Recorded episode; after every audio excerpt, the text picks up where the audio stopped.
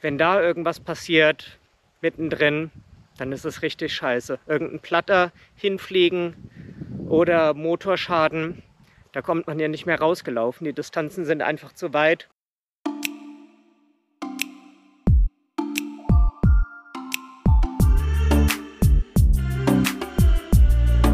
Voyage to Go, Folge 6. Der Weg ist das Ziel, dabei sein ist alles. Hallo, mein Name ist Jessica. Herzlich willkommen zur sechsten Folge meines Reisepodcasts Voyage to Go. In der letzten Folge sind wir zusammen nach Südostasien geflogen und haben die thailändische Hauptstadt Bangkok erkundet. Dabei sind wir den Chao Phraya Fluss hinab nach Chinatown gefahren und haben dort Nudelsuppe geschlürft, sind mit buddhistischen Mönchsgesängen in andere Sphären abgehoben. Ich habe euch erklärt, was der Name Bangkok wirklich auf Deutsch bedeutet und warum hier eine Bahnstation Suchscheinwerfer heißt. Heute geht unsere Reise weiter und wir verlassen die Millionenmetropole Bangkok und erkunden den Westen Thailands und die Grenzregion zu Myanmar.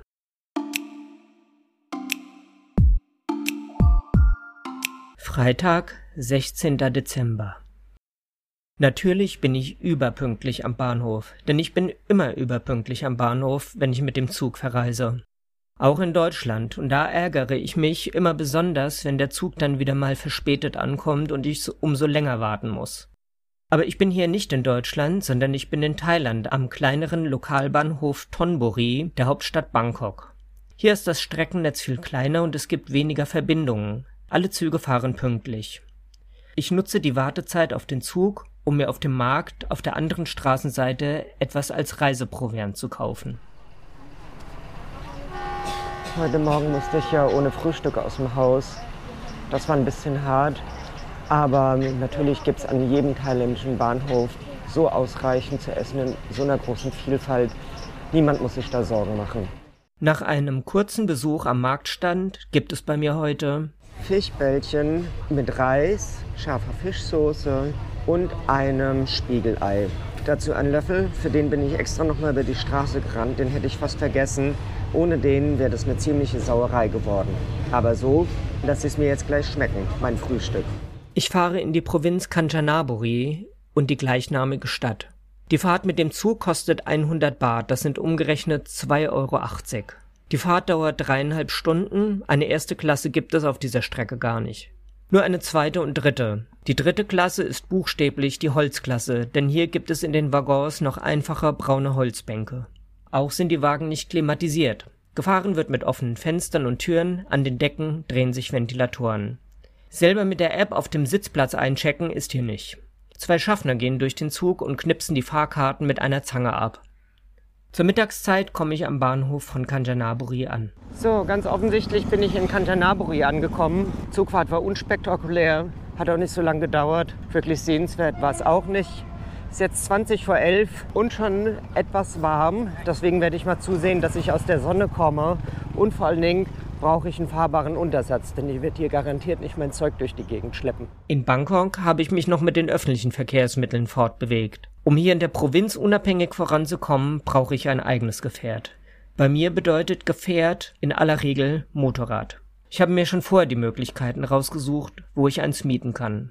Doch bis dahin muss ich in der Mittagshitze ein unerwartet langes Stück an der Hauptstraße entlang laufen, während alle anderen in ihren klimatisierten Pickups vorbeisausen. Niemand läuft hier. Niemand.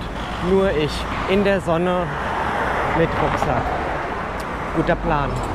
Doch es hilft ja alles nichts, und der einzige Weg aus der Mittagssonne führt nach vorne.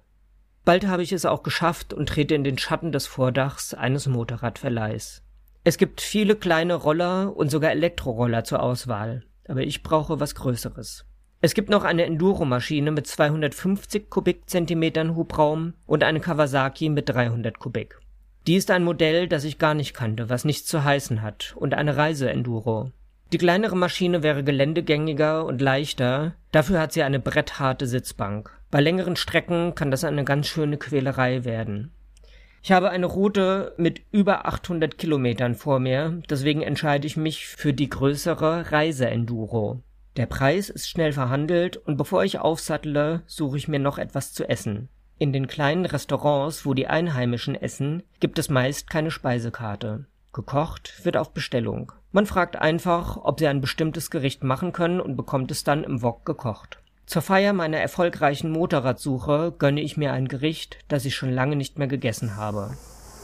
Ich habe einen fahrbaren Untersatz gefunden im Kanchanaburi, sogar einen ziemlich guten. Ich bin auf jeden Fall zufrieden, wenn er jetzt noch anspringt. Bevor ich aber losfahre und in den Norden mich auf den Weg mache, brauche ich natürlich erstmal eine Stärkung. Hier in diesem netten Restaurant habe ich ein Gericht bestellt, das finde ich typisch thailändisch. Es hat aber einen abgefahrenen Namen. Es heißt Pad Kimau, das heißt übersetzt gebratenes für Trinker. Wahrscheinlich, weil es einfach so viele aromatische Inhaltsstoffe hat. Mir schmeckt es auf jeden Fall, auch nüchtern. Gut schmeckt es auf jeden Fall. Das Problem ist, dass ich schon lange nicht mehr in Thailand gegessen habe und die extreme Schärfe nicht mehr gewohnt bin. Pad Kimau, das Gericht, das ich gerade vorgesetzt bekommen habe, gehört zu den schärfsten Pfannengerichten der thailändischen Küche, weil mehrere Chilischoten grob im Mörser zerstoßen mit angebraten werden. Zu Hause esse ich schärfer als die meisten und hatte nicht angenommen, dass ich an meiner Schärfe-Kondition eingebüßt hätte. Immerhin habe ich früher mal in Thailand einige Jahre gearbeitet und gewohnt. Damals konnte ich einiges an Chilis vertragen. Doch offenbar ist auch dieses Talent vergänglich. Die Köchin ist auf jeden Fall von der scharfen Sorte. Da hinten hat sich aber zum Glück auch schon eine andere Gästin beklagt, dass es so sehr scharf ist. Bin ich zum Glück nicht die Einzige. Aber diese Chilis, die musste ich einfach aus diesem Essen aussortieren. Sonst wäre ich überhaupt nicht mehr fahrtüchtig. Ich bin auf jeden Fall jetzt auf Betriebstemperatur, das könnt ihr glauben. Nachdem sich mein Blutdruck wieder einigermaßen in den Normalbereich abgesenkt hat, schnalle ich meinen Koffer auf das Motorrad und fahre aus der Stadt Kanchanaburi hinaus etwa 50 Kilometer nach Norden ans Ufer des Sinagarin-Stausees. Dort habe ich in einem kleinen Gasthaus ein Zimmer reserviert. Der Ort Chongsadao ist nur ein Straßendorf, aber hier im Nachbardorf wohnt eine Freundin, die ich vor fast zwei Jahrzehnten während eines Auslandssemesters in Bangkok kennengelernt hatte. Sie stammt aus Tapsila, einem kleinen Nest, das mitten im Wald liegt und lebt nun wieder bei ihrer Familie. Die Thais auf dem Land können verglichen mit den Stadtbewohnern sehr raubeinig sein. So ist es auch bei O's Familie. So heißt die Freundin von mir nämlich. O. In Thailand haben alle Menschen neben ihrem offiziellen Namen, der meist sehr lang ist, einen einsilbigen Spitznamen, der im Alltag verwendet wird. Meist kennen auch gute Freunde nur die Spitznamen. O's richtiger Name lautet eigentlich Nachaya. Die Familie von O kenne ich ebenfalls schon eineinhalb Jahrzehnte. Von einer richtigen Familie im üblichen Sinne kann keine Rede sein. Eher von einer Sippschaft. Und alle sind irgendwie Halbschwestern oder Stiefeltern oder keine echten Cousins. Die alte Großmutter erkenne ich aber sofort und sie mich auch. Sie ist mittlerweile sehr alt und gebrechlich und liegt die meiste Zeit unter einem Vordach auf einer durchgelegenen Matratze und kaut Betelnüsse. Das ist hier die Droge der alten Leute. Sie ruiniert die Zähne, aber die meisten der alten Menschen auf dem Dorf haben ohnehin keine mehr. O's Familie hat früher in Heimarbeit Bambusspieße angefertigt wie man sie zum Beispiel für Saté-Spieße benutzt. In mühevoller Handarbeit werden Bambusstämme gefällt, gespalten, nochmal gespalten, auf die richtige Länge gesägt und dann mit einem großen Messer in wenige Millimeter breite Stäbchen geschnitten. Auch für eine große Menge davon bekommen sie nur wenige Cent. Aber andere Arbeit gibt es im Dorf nicht, und so verarbeiten und verkaufen die Menschen das, was der Wald um sie herum ihnen gibt. Neuerdings hat O's Familie die Branche gewechselt und macht jetzt in Tamarinde. Die Tamarindenfrucht wächst in braunen Schoten an Bäumen, von denen es hier in der Gegend unzählige gibt. Die Frucht ist süß-sauer und O's Sippe macht daraus etwas, was O mir als Süßigkeit vorstellt. Die unreife Tamarinde wird dazu in Flüssigkeit eingelegt. Sie gibt mir davon etwas zum Probieren und nur meine Wohlerzogenheit verhindert, dass ich es ausspucke. Es schmeckt furchtbar. Grundsätzlich gibt es gegen Tamarinden aber gar nichts einzuwenden.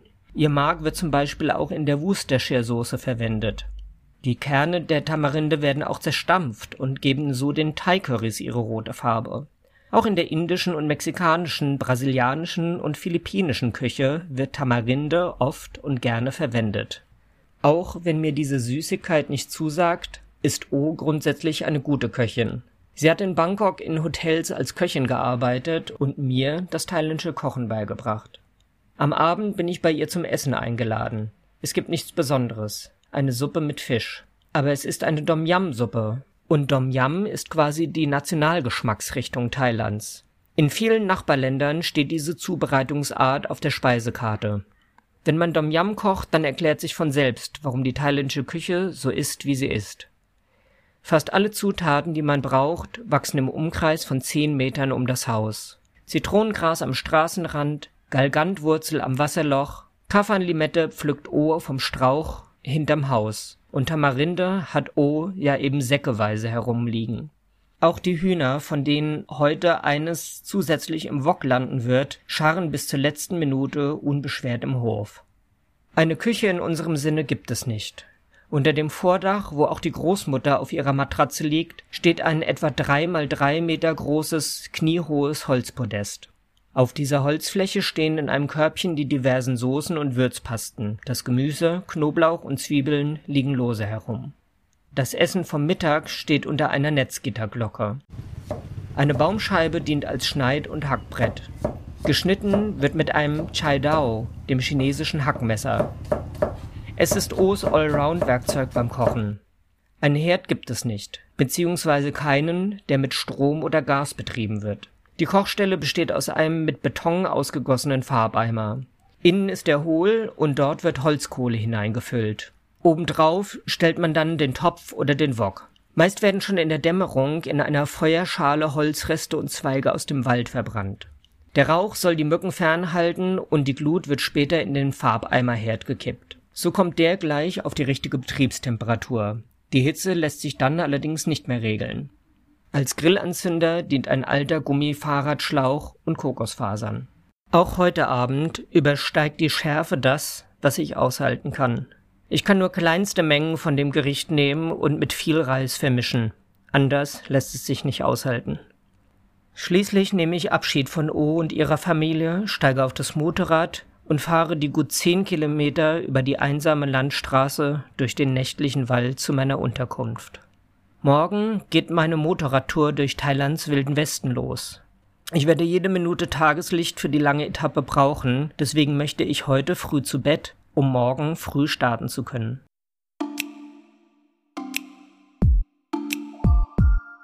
Samstag, 17. Dezember. In einer Garküche frühstücke ich grünes Curry mit Fischbällchen und Reis. Dann steige ich auf das Motorrad und werfe den Motor an.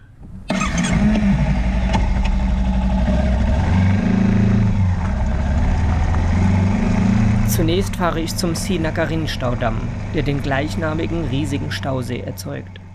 Die Talsperre ist die größte im westlichen Thailand. Mit ihr werden die saisonalen Abflussschwankungen zwischen Regenzeit und Trockenzeit reguliert, sodass immer gleichmäßig 140 Kubikmeter pro Sekunde in den Quai-Fluss abfließen können. Während der trockenen Jahreszeit, wenn lange kein Regen fällt, wird das Wasser des Stausees auch zur Bewässerung genutzt. Zur Talsperre gehört auch ein Wasserkraftwerk, mit dem jährlich 1160 Gigawattstunden Strom für den Großraum Bangkok erzeugt werden. Der Bau des Staudamms zwang 960 Familien an das Ostufer des Stausees umzusiedeln. Sie mussten ihr fruchtbares Ackerland am Fluss aufgeben und bekamen als Ersatz raue, wilde Grundstücke auf den umliegenden Hügeln. Der Sinakarin-Staudamm wurde in Thailand öffentlich dafür kritisiert, dass er auf der sogenannten Sri Savat Fault gebaut wurde, einer geologischen Verwerfung, die in der Vergangenheit bereits Erdbeben verursacht hat. Schnell bin ich mit dem Motorrad auf die Dammkrone hinaufgefahren. Oben halte ich an, mache die obligatorischen Fotos und fahre auf der anderen Seite wieder runter ins Tal. Mein nächster Halt wird bei der Pratat-Höhle sein, Sie liegt direkt am Erawan-Nationalpark, einem der berühmtesten des Landes. Die Höhle liegt aber abseits von den großen Touristenströmen. Das hängt sicherlich auch damit zusammen, dass sie nicht so bequem zu erreichen ist. Ein langes Stück geht es nämlich durch einen unheimlichen Bambuswald steil bergauf. Hier knarrt ganz schön im Bambuswald. Ich erzähle euch das kurz, bevor ich komplett außer Atem bin, denn jetzt geht es gleich hinter mir steil bergauf. Ich bin bei der Pratat Cave, also der Pratat Höhle im Erawan Nationalpark. Ist einer der berühmtesten Nationalparks in Thailand. Da ist eine Höhle, die ist so besonders ein sehr heiliger Ort. Aber ich habe noch 600 Meter vor mir und die gehen bergauf. So, ich bin jetzt am Höhleneingang angekommen. Der Aufstieg zur Höhle hat nicht ganz eine Stunde gedauert, aber ich sag euch, er hat sich angefühlt wie zwei. Die Mücken haben mich vor sich hergetrieben, denn wirklich anhalten konnte ich hier im T-Shirt nicht, sonst hätte ich hier oben schon eingefallene Wangen, weil sie mir so viel Blut abgesaugt hätten. In diesen Bambuswäldern ist das mit den Mücken immer sehr schlimm. Am Höhleneingang treffe ich auf einen einzigen Menschen. Dem signalisiere ich, dass ich in die Höhle hinein möchte, und er geht fort, holt eine starke Taschenlampe, und wir zwei zwängen uns nacheinander durch einen niedrigen, schmalen Schlitz in die Felswand hinein. Das überrascht mich etwas, denn ich dachte eher an eine scheunentorgroße Öffnung. Gebückt gehen wir durch einen natürlichen Tunnel, bis sich plötzlich das Licht der Taschenlampe in einer gewaltigen Halle verliert. Es glitzert total. Man hört mir die Ehrfurcht vor diesem Ort ein bisschen an. Irgendwie verbietet es sich einfach, hier laut zu sprechen. Es ist hier drinnen dampfig und der Lichtkegel der Taschenlampe ist gut zu sehen doch sein Ende nicht. Der Boden ist schlüpfrig, aber meist eben. Ich erkenne Stalaktiten und Stalagmiten. Ich weiß nicht, welche welche sind, wie die heißen, die von unten hochwachsen und die, die von oben nach unten wachsen. Deswegen bin ich immer froh, wenn es beide Sorten gibt, denn dann kann ich ganz souverän von Stalaktiten und Stalagmiten sprechen, ohne etwas Falsches zu sagen. Auch in der Pratathöhle gibt es beide Arten. Und noch viel mehr bizarre Formationen. Ich sehe eine Orgel und einen erstarrten Wasserfall, Säulen zu beiden Seiten des Weges. Ein Gebilde sieht aus wie ein Gesicht, ein anderes wie eine Hand. Unwillkürlich muss ich an die Geschichte von der Reise zum Mittelpunkt der Erde denken. Vorhin war ich ja etwas enttäuscht gewesen, dass ich nicht allein in die Höhle durfte. Nun bin ich froh und dankbar, den Führer dabei zu haben. Ich habe längst die Orientierung verloren und kann auch nicht mehr sagen, wie weit wir schon ins Innere des Berges vorgedrungen sind. Auch kann ich nicht mehr sagen, ob wir den gleichen oder einen anderen Weg zurückwählen. Okay. Jetzt wird's eng.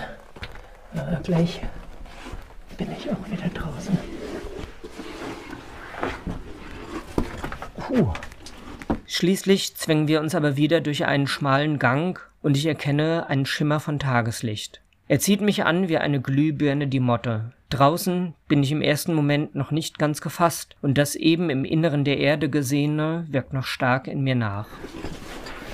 Unglaublich. Unglaublich. Beim Abstieg durch den Bambuswald bin ich in Gedanken noch immer in der Höhle und bei ihren unwirklichen Formationen. Die Höhle hatte ich zufällig auf der Karte gefunden und sie nur besucht, weil ich eben schon in der Gegend unterwegs war. Wow, diese Höhle, die hatte ich echt unterschätzt.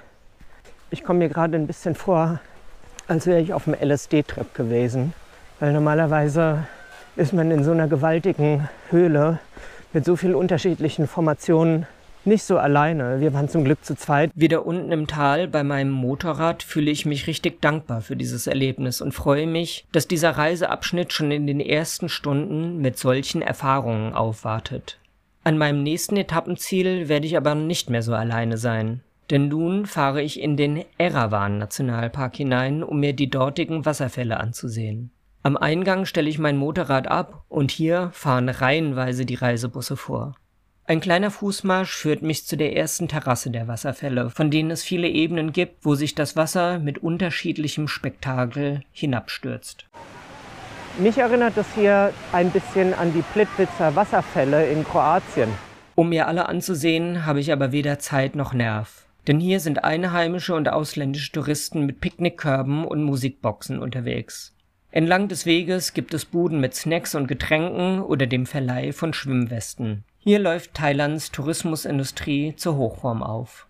Die Wasserfälle gefallen mir ohne Frage sehr, aber ein Naturerlebnis, für das ich mir Zeit nehmen möchte, werde ich hier nicht haben. Es steht außer Frage, dass man als Reisende die schönsten Orte der Welt kaum jemals für sich allein genießen kann. Das ist auch kein Problem und manchmal empfinde ich es auch als bereichernd, andere Menschen zu sehen, wie sie die Wunder dieser Welt erleben und für sich entdecken. Manches wäre mir ohne andere Menschen auch verborgen geblieben. Nur hier an den Erawan-Wasserfällen, wo die Selfies am laufenden Band lieblos geknipst werden und Konsum und Entertainment abgefeiert werden, möchte ich nicht länger bleiben.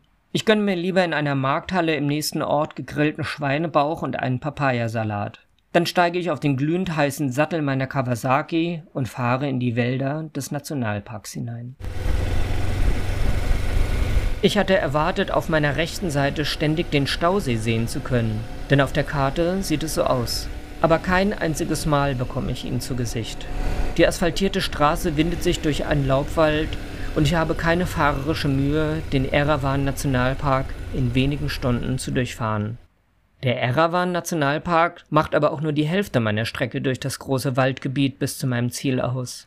Es schließt sich nämlich nahtlos der Khao-Lam Nationalpark an, für den ich wiederum Eintritt zahlen muss. Ausländer zahlen wesentlich mehr als Einheimische.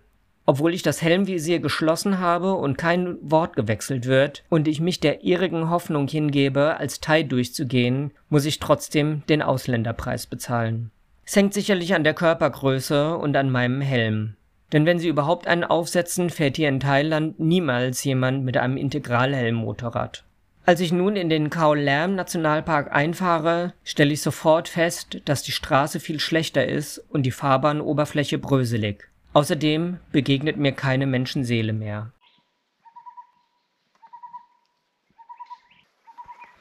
Puh, ich muss schon sagen, hier bin ich jetzt ganz schön alleine.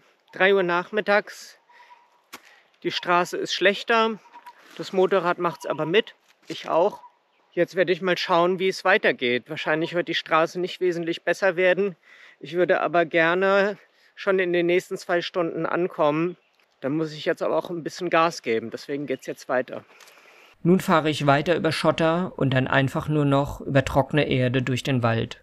Es ist nicht schwer zu fahren, aber ich bin nun sehr tief drinnen im Wald und wenn ich jetzt eine Panne hätte, wäre ich doch sehr auf mich alleine gestellt. Außerdem komme ich nur noch sehr langsam voran und die Ankunftszeit auf meiner Navigations-App verschiebt sich immer weiter nach hinten. Ich dachte schon vorhin, als ich gesagt hatte, die Straße wird immer schlechter, wäre das übertrieben gewesen. Aber sie wird tatsächlich immer schlechter. Jetzt nur noch so eine Schotterpiste. Da hinten waren auch jede Menge Schlaglöcher. Äh, und ich werde vor Einbruch der Dunkelheit hier gar nicht mehr rauskommen. Das ist auch so ein bisschen unangenehm. Ich bin mal gespannt, wie der Tag endet. Ich fahre grundsätzlich ungern bei Nacht. Erst recht allein durch einen tropischen Wald. Das nimmt hier überhaupt kein Ende mit dieser Schotterpiste. Ab und zu ist er auch mal echt so mit Schlaglöchern. Da meint man, man kommt gar nicht mehr durch. Ich habe noch zwei Stunden 21 zu fahren. Wenn man hier im Dunkeln fährt, ist echt blöd. Und es ist auch sehr, sehr, sehr einsam. Mir ist hier überhaupt keiner begegnet mehr. Fehlt nur noch, dass hier gleich ein Tiger aus dem Gebüsch springt. Ich fahre mal lieber weiter. Oft muss ich mich nun ducken, wenn Äste zu tief auf den Pfad herunterhängen, und mehr als einmal übersehe ich welche und werde von ihnen ausgepeitscht. Das Motorrad muss dafür viele Schlaglöcher aushalten. Allen kann ich einfach nicht ausweichen. Und schließlich bekommt der Waldweg auch noch sandige Stellen. Sand ist für mich beim Motorradfahren mein Erzfeind. Es ist mir noch gut in Erinnerung, als ich mich mit meinem neuen Motorrad in einem Waldstück im polnischen Masuren auf einer Sandfläche hingelegt hatte. Damals wusste ich noch nicht, mit welcher Technik man das schwere Motorrad wieder aufheben kann und musste einige Kilometer zum nächsten Bauernhof laufen, um dort nach Hilfe zu fragen. Man gab mir den Stallknecht mit, der mir half, das Motorrad wieder aufzurichten. Das war mir damals sehr peinlich. Hier im thailändischen Khao Lam Nationalpark gibt es keinen Bauernhof und Stallknecht, den ich zu Fuß erreichen könnte. Zwar würde ich heute jedes gestürzte Motorrad wieder auf die Räder bekommen, aber wenn beim Sturz der Kupplungshebel abbricht, habe ich trotzdem ein Problem, weil ich dann nicht mehr die Gänge schalten könnte. Wirklich Sorgen mache ich mir aber nicht, denn es hat alles seine Richtigkeit, so wie es ist. Wer das Abenteuer sucht, soll es auch finden. Das Offroad-Fahren auf einer etwas anspruchsvolleren Piste macht mir außerdem Spaß. Hätte ich richtige Motorradkleidung mit Protektoren in Jacke und Hose und wäre ich nicht alleine unterwegs, würde ich sogar ein bisschen mehr Gas geben. Aber heute fahre ich auf Ankommen, nicht auf Sieg. Dem Ankommen steht nun eine Wasserfläche im Wege. Etwa zehn Meter Schlammpfütze sind zu durchfahren, links und rechts ist das Gebüsch zu hoch. Umfahren geht also nicht. Während ich anhalte, um zu überlegen, an welcher Stelle ich durch das Wasserloch am besten mit dem Motorrad durchkomme, fallen mir große Dunghaufen mitten auf dem Weg auf. Oha, oha, oha. Vorhin habe ich schon ein Schild gesehen. Hier gibt es Elefanten, vielleicht sogar wilde Elefanten. Ich möchte heute keinen mehr sehen. Mir begegnet auch kein Elefant. Bald sehe ich aber ein erstes Haus und dann auch Felder, Stromleitungen und jetzt ist auch die Straße wieder asphaltiert. Huiuiui, endlich wieder zurück in der Zivilisation. Gut durchgestanden, diese Offroad-Passage. Eigentlich sehr empfehlenswert, macht auch richtig Spaß. Das wollte ich aber nicht sagen, als ich dann noch drin war. Aber wenn da irgendwas passiert, mittendrin, dann ist es richtig scheiße. Irgendein Platter hinfliegen oder Motorschaden, da kommt man ja nicht mehr rausgelaufen. Die Distanzen sind einfach zu weit. Dann müsste man echt da in diesem Dschungel übernachten. Ich habe sogar ein Moskitonetz und ein bisschen Seil und ein paar andere Sachen mit dabei, aber das will man ja wirklich nicht in echt. Jetzt bin ich auf jeden Fall wieder auf der Straße, noch 90 Kilometer. Die reise ich jetzt noch runter und ich melde mich dann aus meinem Bestimmungsort. Nun habe ich noch eine Stunde Fahrt vor mir. Die Straße führt aus dem Nationalpark hinaus und windet sich nun steil in engen Kurven die Bergrücken hinauf und hinab. Es ist stockdunkel und mir tun Hintern und Knie von der langen Fahrt weh. Nun muss ich einfach nur noch die Zähne zusammenbeißen und darf keine Kurve im Dunkeln unterschätzen. Erschöpfung und die Dunkelheit begünstigen Flüchtigkeitsfehler, die ich mir in den Serpentinen hinab in die Stadt St. Clabory nicht erlauben darf. Dann sind es auf dem Navi nur noch 500 Meter bis zu meiner Unterkunft und schließlich stelle ich das Motorrad vor dem kleinen Häuschen der Rezeption ab und klettere ächzend vom Motorrad. Wie einem Pferd klopfe ich ihm lobend auf den Sattel, denn zu einem erfolgreichen Motorradabenteuer gehören immer zwei Mensch und Maschine. Nach einer heißen Dusche und einem ordentlichen Abendessen liege ich im blütenweißen Bett und sinniere noch etwas darüber nach, dass ich vor wenigen Stunden noch auf einem kleinen Abenteuertrip war, von dem ich nicht wusste, wie er ausgehen würde. Und nun liege ich doch schon satt, sauber und schläfrig und vor allem wohlbehalten in einem Bett in der Zivilisation. Aber so muss das auch sein.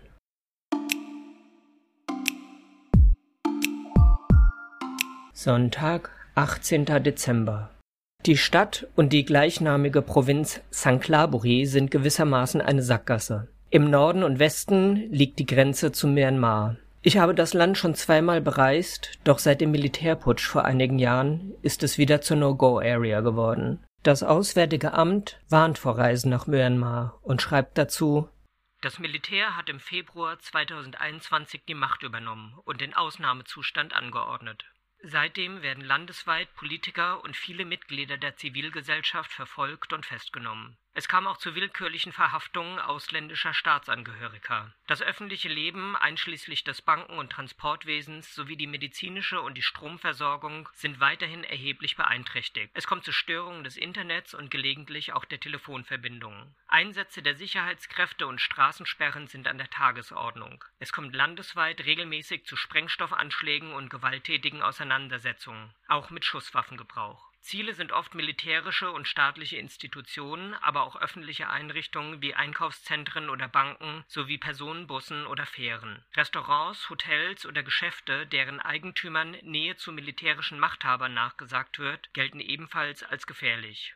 Im Süden von St. Clabory liegt ein weiterer großer Stausee und im Osten große Wald- und Berggebiete, durch die es keine durchgehenden Straßen gibt. In St. Clabory kommt man also nicht mal eben so vorbei. Man muss hier schon herwollen.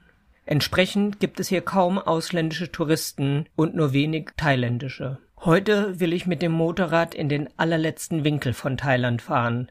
Dahin, wo es wirklich nicht mehr weitergeht. Es gibt hier im Grunde nur noch zwei Straßen, die ich fahren kann, ohne den gleichen Weg zweimal zu fahren. An dieser Stelle ist es eine gute Gelegenheit, euch von meiner Challenge mit mir selbst zu erzählen. Ich möchte nämlich vermeiden, die gleichen Strecken zweimal zurückzulegen und nehme manchmal lieber Umwege in Kauf, um dafür eine andere Route nutzen zu können. Schon seit zwei Jahren lasse ich auf allen meinen Reisen einen GPS-Tracker mitlaufen, der alle Routen, die ich zurückgelegt habe, aufzeichnet. Die Streckendaten trage ich dann in eine Google Maps Karte ein, auf der seitdem dokumentiert ist, auf welchen Quadratmetern Erdoberfläche ich schon war. Die Karte ist öffentlich und ich habe sie auch auf meiner Webseite eingebaut. Den Link packe ich in die Show Notes zu dieser Folge, dort könnt ihr sie euch ja mal ansehen. Ich benutze sie selbst, um manchmal nachzusehen, für welche von mehreren Routenoptionen ich mich entscheiden soll. Die Welt ist so groß und an den allermeisten Orten auf ihr war ich noch nicht. Warum also zweimal am gleichen vorbeikommen, wenn es sich doch vermeiden lässt? Heute fahre ich also in ein Dorf, das nur noch wenige Meter entfernt von der grünen Grenze zu Myanmar liegt. In diesem Dorf gibt es nichts Besonderes, außer den Weg dahin und alles, was ich auf ihm sehen und erfahren werde. Heute ist buchstäblich für mich der Weg das Ziel. Natürlich schauen mir die Menschen am Wegesrand hier hinterher, denn wenn überhaupt, dann muss es schon sehr lange her sein, dass ein Ausländer auf dieser Dschungelstraße gefahren ist. Eine alleinreisende Frau erst recht.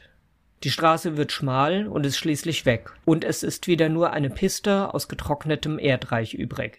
Ich überquere mehrere kleine Flüsschen und der Dschungel um mich herum wirkt wie eine Filmkulisse. Die ganze Gegend sieht ja aus wie in einem Vietnamkriegsfilm. Das liegt daran, dass hier in Kanchanaburi ganz viele Vietnamkriegsfilme gedreht worden sind. Ich durchquere ein letztes Dorf und fahre durch den Hain einer Gummibaumplantage. Dann geht es einen Fußpfad durch hohes Gras in den Bambuswald hinein. Mit dem Motorrad kann ich jetzt nur noch Schrittgeschwindigkeit fahren. Das Navi zeigt die Grenze zu Myanmar unmittelbar vor mir an.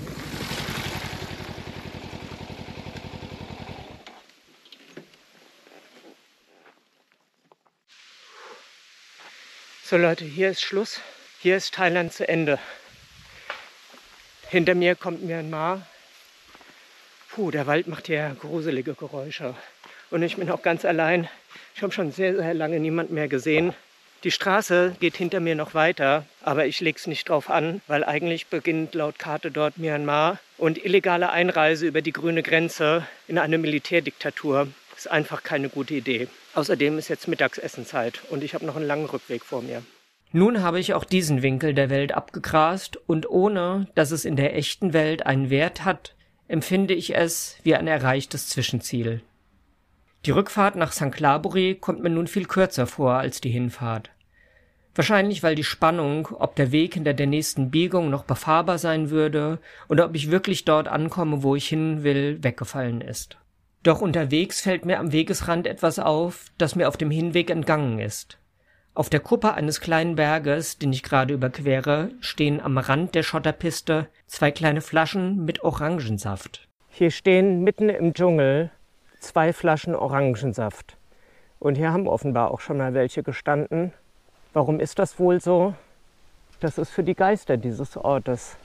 Die hat jemand hierher gestellt als Opfergabe. Sehr freundlich.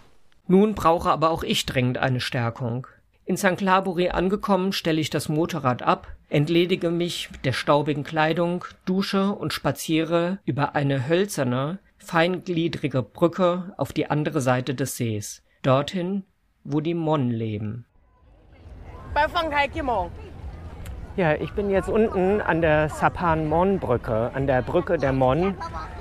Auf der einen Flussseite ist St. Labori und auf der anderen Seite ist Ban Wang Ka, das ist das Mon-Dorf, der Teil, wo die Mon leben. Man erkennt sie oft daran, dass sie so gelbe Creme ins Gesicht geschmiert haben. Die ist typisch in Myanmar, wo ein großer Teil der Mon auch herstammt. Denn hier im thailändischen Sanklaburi sind zwar alle Thailänder, aber nicht mehr alle Thais, denn sie sind Mon. Die Mon sind ein Volk, das vor allem im südöstlichen Myanmar, aber eben auch in Thailand lebt. In Ban Wang Ka, dem Mondorf, habe ich schnell eine kleine Nudelsuppenküche gefunden. Und hier gibt es sogar eine besondere Zubereitungsart. Die ist sicherlich nicht jedermanns Sache, aber das ist Blutwurst bei uns ja auch nicht. Je weiter man ab vom Schuss ist, umso besser werden die Nudelsuppen. Ihr wisst, ich bin heute den ganzen Tag durch den Dschungel gefahren und da ist das Mittagessen leider ausgefallen. Deswegen muss ich es jetzt umso dringender nachholen. Ich fange den Abend mal mit einer Nudelsuppe an. Ich bin hier im Mondorf und Ich habe mir Reisnudeln mit Schweinefleischbällchen, noch zusätzlichem Schweinefleisch gehackt, bestellt. Dazu gibt es Gemüse. Das ist auch immer sehr gut, kann man einfach so viel nehmen, wie man will. Und wenn man alles aufgegessen hat, liefern die nach. Warum diese Suppe so blutfarben ist, liegt daran, dass da Blut reingegossen wurde. Schmeckt aber ausgezeichnet und macht sie noch reichhaltiger, als sie ohnehin schon ist. Bei dem Gemüse kann man immer mal gucken. Es kann sein, dass da auch ab und zu mal eine Raupe mit dabei ist. Das ist doch aber nicht schlimm. Woanders bezahlt man hier dafür. Kostenlose Proteine bleiben mir heute Abend aber vorenthalten oder erspart, je nachdem, wie man zu Insekten als Nahrung steht. Satt bin ich auf jeden Fall geworden. Und nun ist es auch Abend geworden im Mondorf und in St. Clabory und über die Brücke der Mon, die die beiden Gemeinden verbindet. Das Holzbauwerk ist der beste Ort, um den Sonnenuntergang zu genießen und über die vergangenen Tage in Thailands wildem Westen nachzudenken. Ich bin angekommen an der westlichsten Ecke von Thailand. Damit geht auch dieser Reiseabschnitt zu Ende. Ich hoffe, es hat euch gefallen und wir sehen uns beim nächsten Mal. Ich bin gespannt, wo es dahin geht. Meine Tigertour durch Südostasien geht weiter und auch ihr könnt bei der nächsten Folge wieder mit mir mitreisen. Denn nun geht es nach Süden. Sehr weit nach Süden. Bevor wir diese Folge aber beschließen, möchte ich, wie mittlerweile üblich, auf die Schwächen, Stärken, Besonderheiten, Risiken zurückblicken und was ich beim letzten Reiseabschnitt gelernt habe. Schwächen. Ich war wohl zwei Abende zu viel bei O und ihrer Familie, denn eigentlich gab es dort nichts zu tun, außer ihnen dabei zuzusehen, wie sie Tamarindenfrüchte schälen. Aber nachdem wir uns so lange nicht gesehen hatten, wollte ich nicht nur an zwei Abenden vorbeischauen. Stärken. Die Motorradtour auf einem Motorrad, das diese Bezeichnung auch verdient. Denn oft kriegt man nur kleinere Mopeds zu mieten. Die tun auch ihren Zweck, aber für lange Strecken ist eine richtige Reiseenduro einfach die bessere Wahl. Besonderheiten. Die vielen netten Begegnungen und Gespräche, die sich ergeben, wenn man abseits der ausgetretenen Pfade reist. Die Menschen freuen sich, dass sich jemand für ihre Heimat interessiert, und wenn sie dann merken, dass ich auch ihre Sprache gelernt habe, kriegen sich manche gar nicht mehr ein. Darüber, dass sie sich freuen, freue ich mich dann auch. Eine klassische Win-Win-Situation. Risiken. Ich wusste es vorher, wollte es vermeiden und musste es dann doch durchziehen. Nachts Motorradfahren ist einfach riskant. In vielen Ländern fahren die Leute ohnehin sehr riskant und man muss seine Augen überall haben, um gefährliche Situationen vorauszusehen. Das ist im Dunkeln einfach schwieriger. Was habe ich gelernt? Ein kleines Reifenflickset gehört auf jeden Fall zu jeder Reise mit dem Zweirad dazu, so wie das Reserverad beim Auto. Es hat überhaupt nichts mit fahrerischem Können zu tun, wenn man trotzdem über einen spitzen Stein fährt und einen Platten hat. Ein Reifenflickset nimmt wirklich kaum Platz weg, kann einem aber den Tag retten und wenn man weit ab vom Schuss ist, sogar zwei.